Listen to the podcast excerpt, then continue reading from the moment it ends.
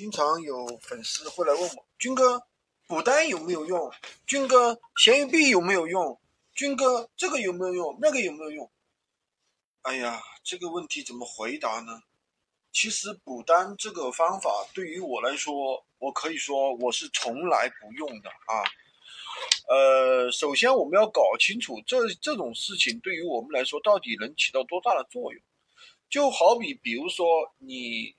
上班对吧？你在公司里面啊，但是呢，你只有一个这个营业员的一个水平，但是呢，你却给经理送了送钱了，对不对？送钱了之后呢，你的经理让给领导送钱了，经理让你让你去当经理，让你去当经理，但是你就能服众吗？对不对？你没有，你只有一个营业员的一个能力，就算把你放到这个位置上，啊。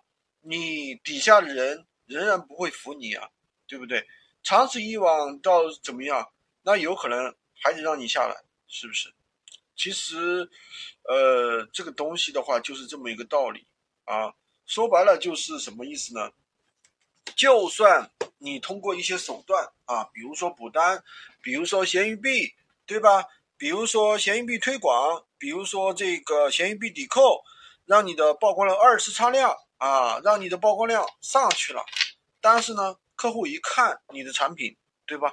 呃，图片、文案啊，包括销售话术没有卖点，客户仍然可以选择不下单，知道吧？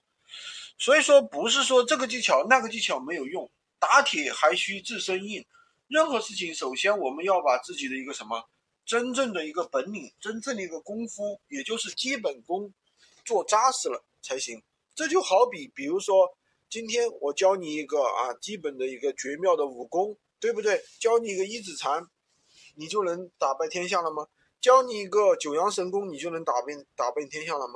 首先，你的基本功要扎实呀，你的内功、你的内力，对不对？扎不扎实呢？你这些东西都没有，就想着有些人就想着投机取巧啊，点石成金，这个是不现实的。所以呢，感兴趣的还是要学习。基本的一些知识，对吧？